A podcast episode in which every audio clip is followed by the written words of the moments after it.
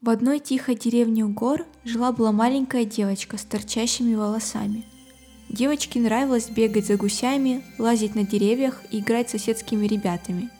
«Сорванец, а не леди!» – ворчала ее мама, но все равно любила девочку.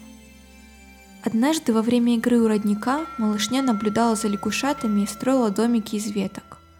Вдруг один мальчик решил подшутить над девочкой, толкнул ее в грязь и сломал любимую игрушку девочки – деревянного конька.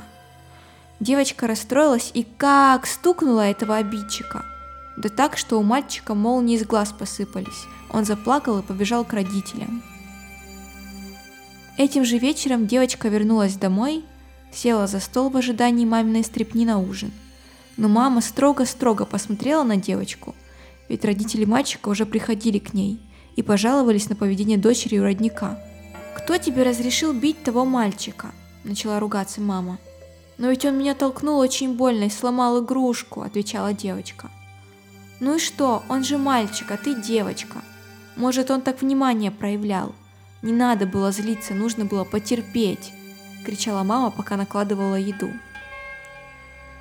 Совсем сгрустнулась девочки. Ей было непонятно, почему мальчикам можно все, а ей нет. В грустных мыслях она еле как заснула, держа в руке сломанную игрушку. На следующий день ребята пошли в лес искать юнских жуков. Они лазили в траве и весело смеялись, пока побитый мальчик не решил отомстить за вчерашний удар девочки. Мальчик дернул за платьице девочки, и оно порвалось. Девочка сжимала кулачки и говорила про себя «Терпи, терпи, как велела мама». Тогда мальчик взял червяка и кинул девочке за шиворот. «Терпи, терпи, девочкам нельзя злиться».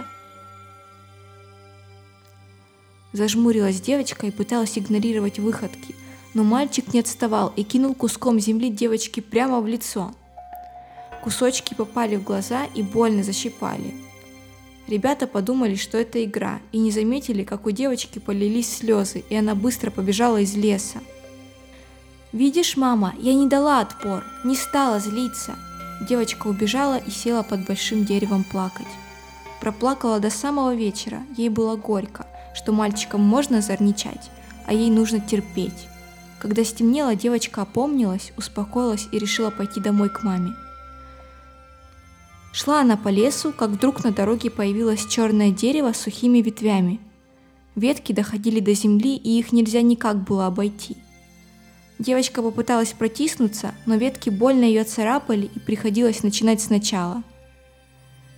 Пять, десять, пятнадцать попыток, и никак было не пройти. Каждый раз ветки не пускали девочку домой. Девочка села на дорожке, обняла руками свои коленки и решила сдаться – ну и ладно, что поделать, придется спать в лесу, что за день такой? И как только девочка стала рвать траву для лежанки, летний ветер защекотал ей уши, и откуда-то донесся эхом тихий голос. «Разозлись, разозлись, разозлись!» «А? Кто это сказал?» – спросила девочка, но никто не ответил. «Как ты смеешь поучать меня, ветер? Один говорит злиться нельзя, другой говорит разозлись. Ой, да ну вас!» кричала девочка в сумрачном лесу. Потом взяла с земли большую палку. «Да как? Давай рубить ветки!» приговаривая «Нельзя рвать мне платьице! Нельзя толкать меня в воду! Нельзя кидать червей мне за шиворот! Нельзя ломать мои игрушки! Нельзя меня обижать!» Черное дерево подняло свои ветви, путь домой освободился. Девочка радостно побежала, даже не оглянувшись а с кроны деревьев на нее смотрела лесная русалка, улыбаясь.